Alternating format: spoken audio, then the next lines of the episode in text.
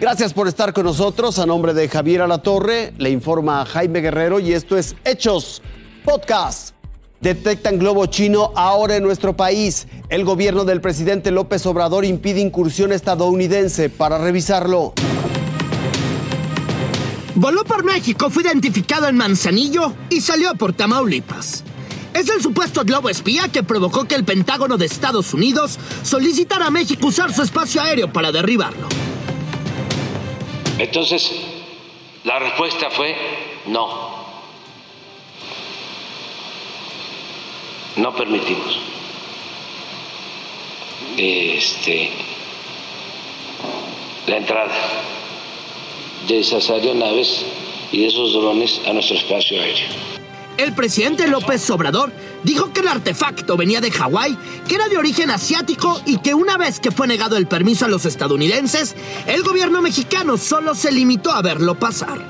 Aunque la verdad, nadie pudo ver al dichoso globo. Sí.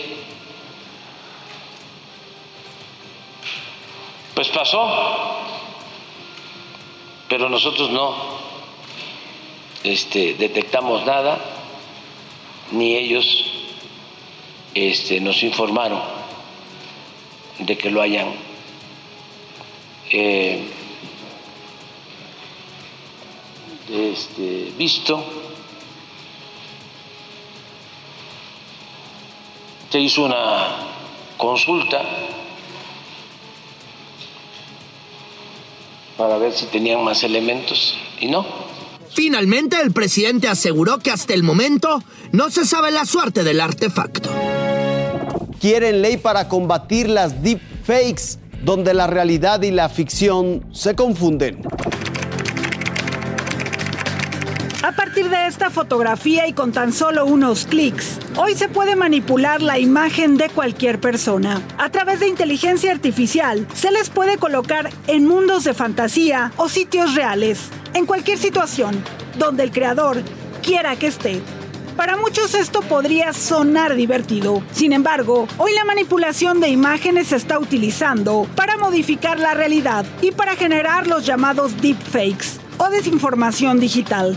Las deepfakes es una eh, suerte de manipulación, manipulación de la realidad que se registra comúnmente con cualquier dispositivo que capte, digamos, eh, la, la, la realidad tanto visual como audiovisual.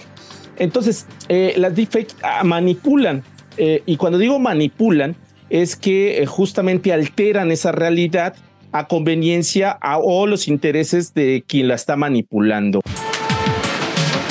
Entre los deepfakes realizados con inteligencia artificial que en los últimos meses han causado el asombro de los internautas, están las fotografías del Papa Francisco vestido con un abrigo de diseñador.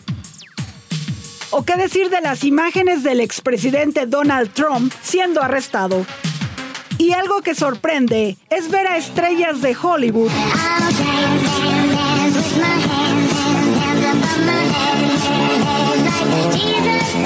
haciendo de todo. What you see is not real.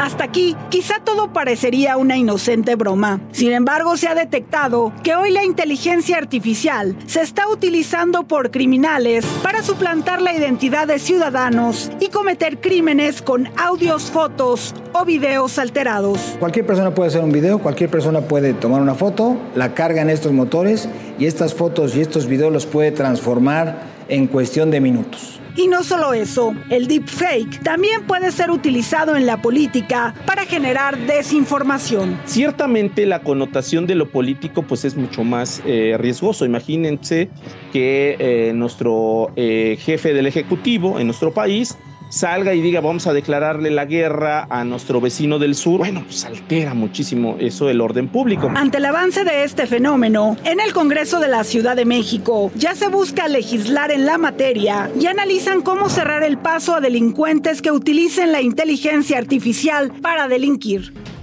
Esto fue Hechos Podcast.